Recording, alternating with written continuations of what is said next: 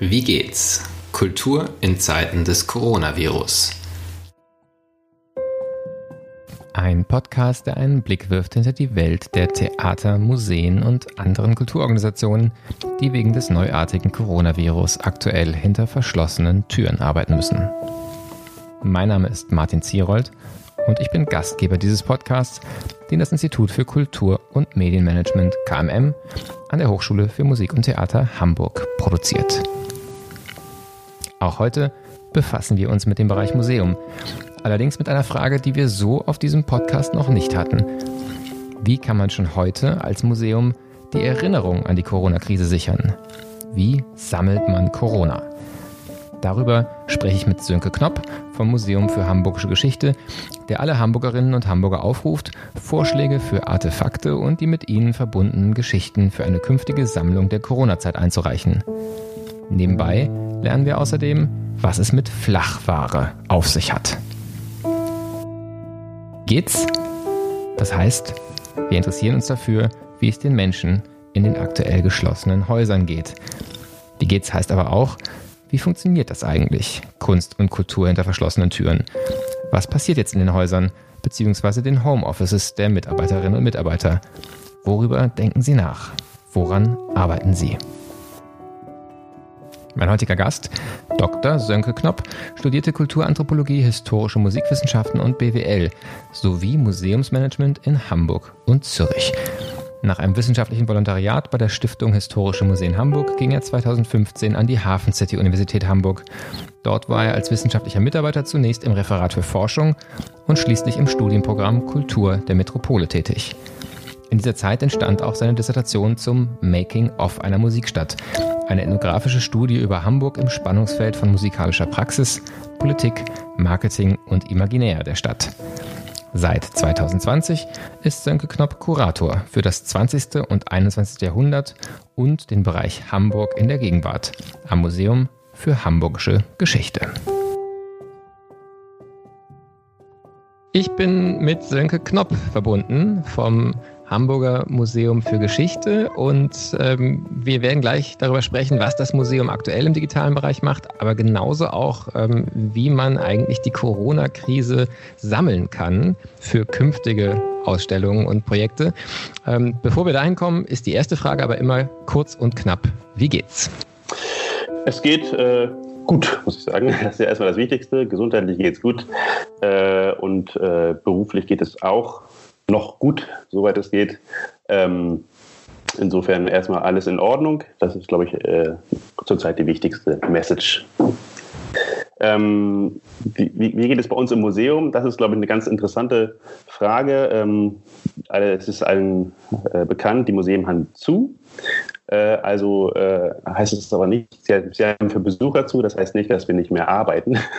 Das wäre ja äh, vielleicht schön, aber ähm, wir haben viel zu tun. Wir können auch in manchen Dingen vielleicht gerade sogar besser arbeiten, äh, wenn keine Besucher da sind, weil wir darauf nicht Rücksicht nehmen müssen, dass ähm, die Ausstellung permanent zugänglich ist und so etwas. Also da gibt es äh, viel zu tun bei uns und ähm, die Schließung hat natürlich enorme finanzielle Nachteile für uns, aber äh, für den praktischen, also kurzfristig praktischen Betrieb ist das hier und da durchaus mal nützlich. Findet denn aktuell richtig im Haus noch was statt? Ich, man hört ja von den allermeisten, dass sie im Homeoffice sind, mhm. aber es klingt ja so, dass ihr durchaus noch durch die Räume geht und auch mit den Objekten, mit den Sammlungen Dinge macht gerade. Ja, genau, das liegt genau an dieser, an dieser äh, Sache natürlich, dass wir mit den Sammlungen arbeiten, dass wir an den Objekten arbeiten. Ähm, das ist natürlich von Berufsgruppe zu Berufsgruppe im Museum. Wir haben ja ganz, ganz viele unterschiedliche Gewerke im Haus, auch äh, einfach unterschiedlich, wie, wie die Leute arbeiten und ob die Leute überhaupt im Homeoffice arbeiten können. Äh, beispielsweise unsere Online-Kommunikation war die erste Abteilung, die im Homeoffice war, weil die auch technisch natürlich einfach dazu in der Lage sind. Ne? Die können alles von zu Hause machen. Wenn man jetzt beispielsweise an unsere Gemälderestaurierung denkt, na gut, das wäre mit viel Aufwand vielleicht auch noch zu lösen, wenn man ein großes Gemälde nach Hause bringt und die Werkstatt am besten dazu. Äh, aber da wird schon deutlich, dass das einfach, wenn man an den Sammlungen direkt arbeitet, äh, direkt etwas schwieriger wird. Ähm, blödes Beispiel, aber unsere Aufsichten, wie sollen die denn zu Hause arbeiten? Das ist natürlich äh, etwas schwierig. Die können natürlich auch jetzt nicht ihre eigentliche Tätigkeit äh, oder ihrer eigentlichen Tätigkeit nachgehen. Ähm, aber für die haben wir in, interessante Lösungen gefunden, um auch zu vermeiden, dass die jetzt ähm, gleich in Kurzarbeit gehen müssen. Ähm, und für mich, ich bin jetzt äh, ja, Kurator äh, für das 20. und 21. Jahrhundert und Hamburg in der Gegenwart. Ähm, wir arbeiten so teils, teils. Also wir können zu Hause arbeiten, wenn wir uns inhaltlich irgendwie in Sachverhalte einarbeiten. Ähm, aber wir arbeiten auch mit den Sammlungen. Das heißt, wir müssen auch mal ans Objekt und einmal, einfach mal gucken, ah, wie sieht denn das eigentlich aus, wenn wir jetzt, wir sind an der Neuplanung auch für, für, die, für das gesamte Haus. Äh, es wird eine große Umgestaltung geben in den nächsten Jahren. Ähm, da, wenn wir die Planung jetzt liegen lassen, das wäre einfach zu schade. Also die Zeit holen wir nie wieder auf. Also das ist ganz wichtig. Du hast gesagt, Online-Kommunikation war das Erste, was aus dem Homeoffice passiert ist. Für viele Museen ist ja die aktuelle Phase so eine Art Digitalisierungsschub, jedenfalls im Kontakt zum Besucherin, zum Besucher. Was kann man denn bei euch gerade sehen, wenn man sich im digitalen Raum begibt, wo man gerade nicht in den physischen Raum hineinkommt? Mhm. Der, äh, der, Digitalisierungsschub ist in jedem Fall äh, merkbar und auch messbar. Tatsächlich nicht nur im äh, Kontakt mit dem Besucher, sondern auch ähm, in den Kontakt der Mitarbeiter untereinander, weil wir haben jetzt auf einmal ziemlich schnell technische Lösungen gefunden, die vorher jahrelang nicht funktionierten. Insofern auch da für uns einfach mal was Schönes mitzunehmen. Ähm, was kann der Besucher, die Besucherin aktuell vom Museum mitnehmen? Wir haben äh, unsere aktuelle Daueraus äh, Sonderausstellung, ähm, Literaturausstellung Christian Wahrlich auf St. Pauli. Da haben wir einen virtuellen Rundgang äh, mittlerweile online gestellt. Äh, da kann man sich die komplette Ausstellung digital angucken. Man kann durch die Räume gehen. Das ist, glaube ich, eine ganz schöne Sache. Und ähm, das wird jetzt für die kommenden äh, Sonderausstellungen halt auch äh, irgendwie treffen, dass wir die auch teilweise eröffnen, wie, wie jetzt beispielsweise gerade unser, ähm, unsere Außenstelle im, im, in Altona, das Jenischhaus, die haben die äh, Ausstellung Traum des Südens eröffnet ohne Besucher. Äh, das war auch relativ groß im in Medien mit einer einzigen Person im, im Raum, der, der Kuratorin, die, die sich alleine die Bilder angeguckt hat. Äh, aber die ist auch online zugänglich natürlich. Hm? Das ist, da sind jetzt, äh, da gab es eine Online-Öffnung und eine Online-Ausstellung. Das ist erstmal das Erste, was wir bieten können. Wir haben äh, also versucht, unsere aktuellen Sonderprojekte digital umzusetzen oder digital aufzubereiten. Aber wir haben ganz, ganz viel auf unserer Homepage.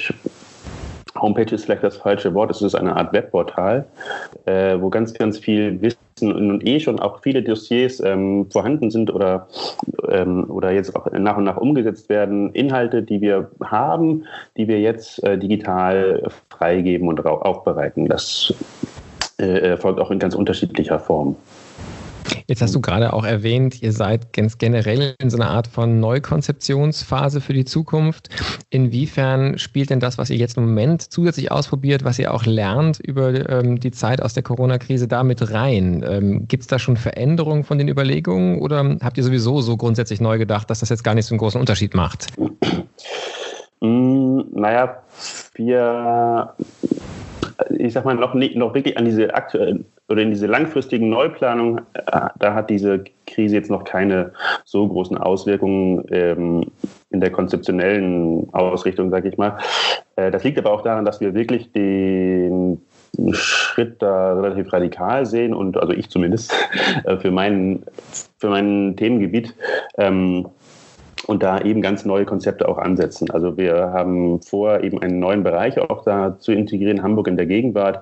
Und das wird ähm, oder soll werden eine Art Forum des aktuellen Stadtdiskurses. Also das ist äh, der hochgradig ähm, und dieses Forum soll hochgradig partizipativ sein. Ähm, da sollen aktuelle Themen verhandelt werden und ähm, äh, den Besucher oder vielmehr die Bürgerinnen und Bürger der Stadt ins Museum holen und darüber diskutieren lassen. Also so in diesem Ansatz oder diesem Ansatz folgend äh, sind da die Pläne, ähm, sodass was wir jetzt mit der Corona-Krise haben, da nicht äh, quasi nichts zwingend nochmal Neues äh, produziert. Aber wir können natürlich jetzt schon mal gucken, was können wir eigentlich von unseren, äh, von den Bürgern und Bürgerinnen äh, hier in der Stadt lernen? Also ähm, was, was können Sie uns über diese Krise schon erzählen? Das, das können wir jetzt schon mal alles so ein bisschen testen, wie das so funktioniert. Das ist natürlich schon richtig. Ja. Und damit kommen wir dann ja auch zu einem der Themen, die jetzt besonders für euch als Haus sind. Du hast gesagt, du bist Kurator für Hamburg in der Gegenwart, fürs 20. 21. Jahrhundert. Ähm, und ihr beschäftigt euch mit der Frage, wie könnt ihr jetzt eure Sammlung im Prinzip schon erweitern, dass das, was gerade passiert, was ja nun wirklich für die Stadt eine Ausnahmesituation und eine sicherlich ganz langfristig auch prägende Zeit sein wird, dass das dokumentiert äh, und eben gesammelt werden kann. Mhm. Nun gibt es natürlich so Dinge beim Bäcker im Supermarkt, die, die Schilder am Eingang, das sind vielleicht die Dinge, wo ganz explizit schon steht, dass Sachen gerade anders funktionieren, als sie klassisch funktionieren. Aber woran denkt ihr, was macht ihr, ähm, wie sieht das aus, wenn jetzt ein Museum anfängt, die Corona-Zeit zu dokumentieren und für die Sammlung zugänglich zu machen? Ja, das ist, das ist wirklich ein bisschen eine Herausforderung, weil die Corona-Krise ähm, bewirkt im Alltag vor allem etwas, das dass etwas verschwindet. Sachen äh, sind weniger, Leute sind weniger zu sehen. Wenn wir irgendwie eine große Demonstration beispielsweise dokumentieren wollen, dann ist das einfach. Wir machen ein Foto und alle Leute sehen, okay, oh, viele Leute da. Wenn ich jetzt einen leeren Rathausmarkt fotografiere, ja, dann muss ich schon dazu sagen, dass das gerade am äh, Dienstagmorgen um 11 ist äh, und nicht am Sonntag um 19 Uhr und parallel ist WM-Finale. Also das ist ähm, äh, schon irgendetwas, wie, wie hält man etwas fest, was weniger wird? Das ist so ein bisschen, bisschen die Herausforderung. Ähm, und da gibt es, glaube ich, so ein paar, ja, und eben auch, was, was geht über ein Schild hinaus? Was geht über, wir nennen das Flachware, Schilder, äh, Verordnungen, äh, Dokumente, das sind immer, also Flachware lässt sich immer einfacher äh, sammeln, Fotos zählen auch dazu, die werden jetzt in Zukunft, sind die nicht mehr flach, sondern digital und vielleicht auch irgendwie swipebar, heißt es dann. Ähm, äh, was kann mal ein 3D-Objekt sein? Also die, das Medizinhistorische Museum hat einen Aufruf auch gestartet zum, zum Sammeln und haben als Vergleichsobjekt äh, eine Flasche für Desinfektionsmittel aus der Cholera-Epidemie äh, genannt, die ja bei uns auch oft als äh, Vergleichsgröße genannt wird. Wir haben bisher ein Objekt, ein schönes Objekt zugesagt bekommen, äh, und zwar ist das ein, ist es das Schloss der Tür des Elbschlosskellers, dieser Kneipe, die immer offen hat. Die hat seit 70 Jahren immer offen, steht, man kann sie mögen oder nicht, aber sie steht ein bisschen für äh, die Offenheit auch von St. Pauli und so, so etwas Traditionelles. Und diese Kneipe musste natürlich auch jetzt schließen. Und äh, die haben festgestellt, dass sie überhaupt gar keinen Schlüssel haben für dieses, äh, für, ihr, für ihre Haustür und mussten ein neues Schloss einbauen. Und wir haben das mitbekommen und haben dann gesagt, super, hallo, wollt ihr nicht euer Schloss uns geben? Das wäre für uns ein tolles Objekt. Es hat natürlich keinen materiellen Wert, aber die, die Geschichte, die da dran hängt, dass auf einmal etwas zu ist, was immer offen war, die ist einfach sehr, sehr gut. So, ne? das, ist, das ist mal so ein Beispiel. Aber das ist wirklich schwierig, äh, an solche Objekte heranzubekommen ähm, wenn man es nicht versucht mit so einer, es ist ja viel gerade die Rede von Herdenimmunität. Wir versuchen äh, ein Herdensammeln mit unseren Aufrufen, die wir gestartet haben auf unserer Homepage beispielsweise, weil in der Masse fällt den Leuten vielleicht dann doch mehr auf äh, an interessanten Dingen, als, als dass es dann mir als Einzelperson, die für, für diesen Sammlungsbereich dann verantwortlich wäre, eben tut. Das also heißt, wir haben ja, ja es, es geht euch also sagen um Objekte und vor allen Dingen höre ich raus, aber auch um die Geschichten zu den Objekten. Ähm, ja, wenn das jetzt jemand hört, der sagt, ich bin Teil dieser Herdenneugierde äh, und, und bin auf was gestolpert, was kann man denn machen, wenn man jetzt eine Idee hat, was ihr unbedingt haben solltet oder unbedingt Wissen, kennen, sammeln solltet? Ja, also wir haben auf unserer Homepage der Stiftung Historische Museen Hamburg, shmh.de, der Link findet sich sicherlich unten, ähm, einen Aufruf, da kann man äh, einen Aufruf zum das Hier und Jetzt sammeln. Und äh, da kann man sich direkt an mich wenden über einen Link äh, und mir dann eben auch das zuschicken. Hier, ich habe folgende gute Idee äh, oder dieses Objekt, äh, das wäre, wäre das nicht etwas für die Sammlung. Das geht zum einen. Wir haben aber auch ein neues kleines Projekt, was mh, hm, ich glaube heute oder gestern oder morgen online geht. Ähm, und zwar ist das eine Art Instagram-Feed, den wir auf unserer Homepage äh, zeigen. Und dort äh, kann, man über äh, verschiedene Hashtags, die man dann benutzt, wenn man ein Foto postet bei Instagram, sich direkt in diesen Feed eins, einspielen. Das ist dann unsere Corona Collection Hamburg. Das klingt ein bisschen zu elegant dafür, dass es eigentlich eine, sich immer noch um eine äh, schwierige und äh, kritische Situation handelt und um eine Krankheit.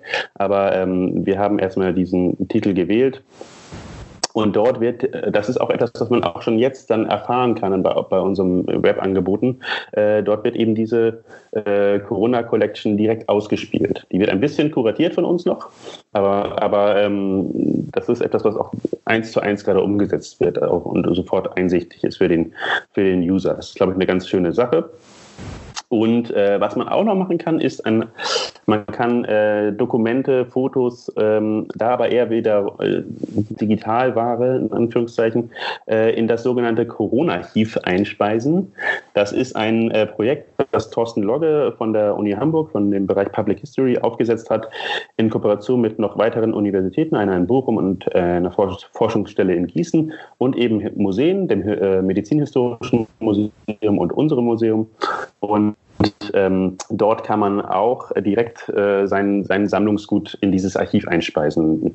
Das mit einer kleinen, das ist auf der Seite dort sehr gut erklärt, wie das funktioniert. Das kann man auch völlig selbstständig tun. Und ähm, wer mag, kann dann eben auch uns langfristig als Museum dieses äh, Objekt in Anführungszeichen dann zur Verfügung stellen. Wenn das du mal Entschuldigung, ja. wenn, wenn du mal träumen darfst und dir ein Objekt wünschen könntest, hast du so einen heimlichen äh, Traum, was du wahnsinnig gerne in der Sammlung hättest, was du schon auf dem Schirm hast? Mm. Nein, wenn ich das wüsste, dann würde ich sofort mich auf den Weg machen, das Haus verlassen und äh, danach suchen. Aber das ist eben das Schwierige. Es ist eben so ein bisschen schwer greifbar. Also gut, gut dieses Elbschloss-Kellerschloss, das kam ja auch eher zufällig zu uns, erzählt aber eine tolle Geschichte. Wenn wir davon mehr haben, eben was, was über Dokumente und Bilder und über Mundschutz und Handschuhe und so etwas, was da hinausgeht, was eben tolle Geschichten des Alltags erzählt, äh, das wäre, das wäre einfach super. Aber da, da ja, sind wir noch auf der Suche und freuen uns einfach, wenn dann äh, uns was zugespielt wird. Ja. Also wirklich große Neugierde und einfach der ganz offene Aufruf. Wer immer eine Idee hat, äh, soll sich da einbringen, kann sich da einbringen. Wenn wir vielleicht nochmal ähm, so schon fast zum Abschluss unseres Gesprächs ein bisschen nach vorne spulen und uns natürlich jetzt letztlich in den Bereich von Hypothesen und, äh, und Szenarien begeben. Aber was glaubst du, wie werden wir uns einmal an diese Zeit erinnern? Das ist ja letztlich eure Aufgabe, dass ihr Erinnerungsangebote machen werdet, die diese Zeit lebendig halten. Habt ihr schon Hypothesen? Hast du ähm, sagen eine, eine, eine vage Idee, was da vielleicht zentral sein wird für unsere Erinnerung später? Ja, ich glaube, äh, diese, ähm, diese Einschränkung, die wir gerade haben, die Grenzen sind zu, äh, also Bewegungsfreiheit ist nicht wirklich eingeschränkt, aber wir, die Versorgungsmöglichkeiten sind schon eingeschränkt. Wenn ich jetzt irgendwie rausgehe und sehe hier, die Hälfte der Geschäfte ist zu, ähm, auch so was Spontanität angeht, das ist spätestens meine Generation natürlich absolut nicht mehr gewohnt. Auch Grenzen zu. Ich bin Jahrgang 85, Schengen, ich bin mit Schengen aufgewachsen. Das ist, glaube ich, etwas ganz, ganz Einschneidendes. Und ähm, deshalb, also das wird, glaube ich, diese, dieser, dieses Gefühl, ich vergleiche das immer gerne gerade so mit so einem Nachkriegsdeutschland, äh, wo einfach auf einmal Mangel herrscht. Ähm, das wird etwas sein, glaube ich, was man äh, dokumentieren kann. Ich hoffe, dass es nicht die Anzahl äh, oder gut dokumentieren kann und gut vermitteln sollte. Auch Achtung, äh, schätzt es wieder mehr wert, eure Freiheit, eure Reisefreiheit, eure Bewegungsfreiheit, eure, ähm, dass wir keinen Mangel erleiden. Das ist, glaube ich, etwas, worauf wir hinweisen können. Ähm, ich hoffe nicht so sehr, dass wir nachher ähm, einen Fokus haben auf hoffentlich nicht so viele Tote und so etwas, sondern eher zeigen, ähm, schätzt euren Alltag, wie ihr ihn bisher kanntet, wieder mehr in Zukunft. Das ist, glaube ich, eine gute Sache. Die Frage wäre, ähm, ob ihr euch auf so eine Art Phase 2 innerlich vorbereitet der, der Corona-Krise, wo es nicht mehr so sehr die gesundheitliche Bedrohung ist, sondern im Prinzip die ökonomischen, sozialen, kulturellen Folgen dieses jetzigen Shutdowns. Ähm, rechnet ihr damit, dass das nochmal eine, eine weitere sammlungswürdige, sammlungsnotwendige Zeit geben wird, die dann eben gar nicht mehr so gesundheitlich geprägt ist, sondern durch mhm. die, die folgenden Probleme? Bin kein Virologe, ich äh, kann das ja schwer sagen, ob das jetzt noch kommen wird oder nicht. Ähm, wir hoffen es natürlich nicht. Wenn wir merken, dass das neue gesellschaftliche äh, Verhältnisse schafft, das müssen wir natürlich ebenso dokumentieren. Das ist, das ist dann eher so vergleichbar, vielleicht nicht nur mit der Cholera-Epidemie, die auch die Stadt verändert hat. Ne? Man hat ganze Stadtviertel abgerissen und so weiter, sondern eher mit einer Art Revolution. Das wäre dann schon, also, oder den 1918, 1919, daran denke ich gerade so ein bisschen. Ähm, den neuen Verhältnissen, wie man sich dann eben zu verhalten hat und so etwas. Ähm, aber das, das können wir nicht absehen. Was wir versuchen, ist auch tatsächlich noch Schaden vom Haus abzuwenden oder von unserer Stiftung. Wir haben hohe finanzielle Einbußen. Wir müssen versuchen, damit klarzukommen. Und äh, das wird auch die Sammlungsaktivität be beeinflussen. Jetzt nicht vielleicht für die Corona-Geschichte, aber wir, uns fehlt einfach das Geld ähm, für Sammlungsankäufe beispielsweise. Das ist einfach überhaupt nicht, nicht möglich aktuell. Ja, man hört im Hintergrund, das ist ja auch eine Realität der Homeoffice-Zeit, dass da noch andere, sehr viel jüngere Menschen auch warten. Deswegen kommen wir zum Ende dieses Gesprächs. Zum Abschluss ist die Frage immer noch, ähm, so einfach ein, zwei Tipps, äh, Sachen zu teilen, was dich gerade inspiriert oder interessiert, ähm, vielleicht nicht direkt aus der Arbeit. Das können Webgeschichten sein, das können aber auch einfach Lektüren sein, von denen du gerade findest, da möchtest du andere dran teilhaben lassen oder darauf hinweisen. Ja, meine Lektüre ist, wenn ich mal Zeit habe, tatsächlich Fachliteratur. Die findet auch abends um neun noch statt, weil wir einfach aufgrund der Kita-Schließung äh, äh gucken müssen, wie wir den Tag äh, gemanagt bekommen. Wir arbeiten beide Vollzeit und haben eine Tochter, die eineinhalb ist. Deshalb ist meine Link-Empfehlung die äh, äh Homepage der Edkinder Kitas mit den äh, täglichen Berichten und Empfehlungen, was machen wir heute für die kleinsten Mitbewohner. Ja, das ist, glaube ich, eine ganz gute und süße auch Einrichtung, äh, die die da haben auf der Homepage, ja. Wunderbar. Das nehmen wir auf jeden Fall auf, weil es nicht wenige Eltern gibt, glaube ich, die sich diese Frage neben der beruflichen Frage tatsächlich auch jeden Tag stellen. Ganz herzlichen Dank für dieses Gespräch. Das war sehr spannend und ähm, wie angedeutet, es wäre schön, vielleicht einfach in ein paar Wochen nochmal zu sprechen, was so an spannenden Objekten eingegangen ist und oh ja. vielleicht eben auch zu gucken, wie es weitergegangen ist mit der Zeit nach Corona ähm, für, für euch als Haus und auch für die Hamburger Stadtgesellschaft. Vielen Dank. Ja, sehr gerne. Das war's für diese Ausgabe des Podcasts Wie geht's? Kultur in Zeiten des Coronavirus. Morgen spreche ich mit Anna Schwanz, die schon vor Corona begonnen hat, das Konzept Galerie für den digitalen Raum zu denken. Ich freue mich auf die nächsten Gespräche. Bis bald. Passen Sie gut auf sich auf.